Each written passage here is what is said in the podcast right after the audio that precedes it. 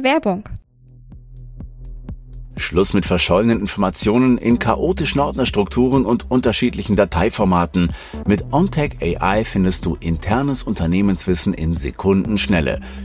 Egal ob Anleitungen, vergangene Projekte oder andere wichtige Informationen, ermögliche ein schnelleres Onboarding für neue Mitarbeiter und bewahre wertvolles Wissen von ausscheidenden Mitarbeitern. Und für deine Kunden biete ihnen immer schnellen Zugriff auf wertvollen Content, zum Beispiel im Kunden-Helpdesk. Entdecke die Zukunft des Wissensmanagements mit OnTech AI. Einfach, sicher und effizient. Mehr unter ontech.ai.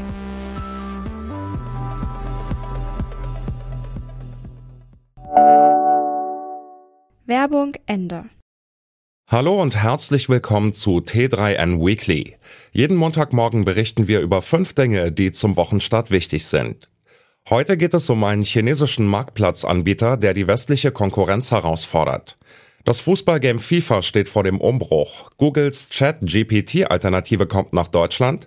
Elon Musk stellt seine KI-Pläne vor und wir schauen auf den Absturz von NFTs.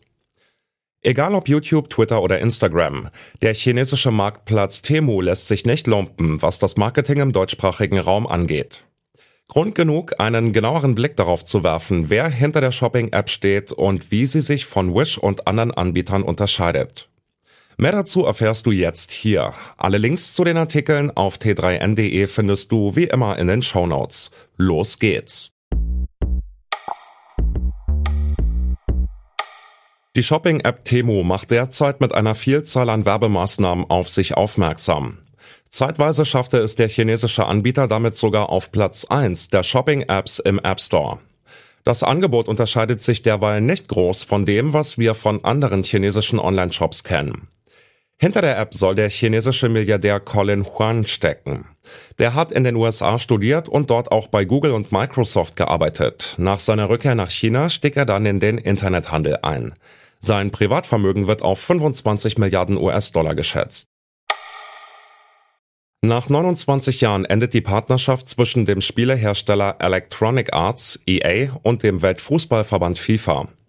Die bislang nach dem Verband benannte Spielereihe geht jedoch trotzdem weiter. Allerdings zukünftig unter dem Namen EA Sports FC 24. Auf die großen Vereine und Spieler müssen Fans aber trotzdem nicht verzichten. EA hat sich eine Vielzahl an Lizenzen gesichert und so werden alle europäischen Top-Ligen sowie Clubwettbewerbe wie die Champions League, Europa League und Conference League im Spiel enthalten sein. Insgesamt sollen 19.000 Spieler in 700 Teams, 100 Stadien und rund 30 Ligen aus der ganzen Welt in EA Sports FC24 verfügbar sein. Fehlen wird allerdings die Weltmeisterschaft.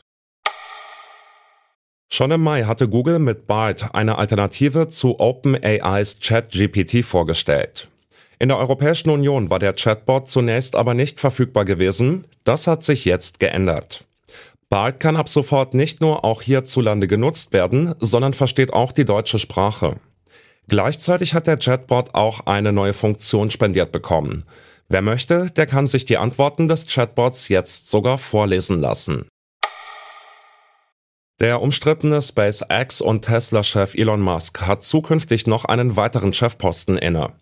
Mit XAI hat der Unternehmer ein KI-Unternehmen gegründet, dessen Ziel nicht weniger als das Begreifen der wahren Natur des Universums sein soll.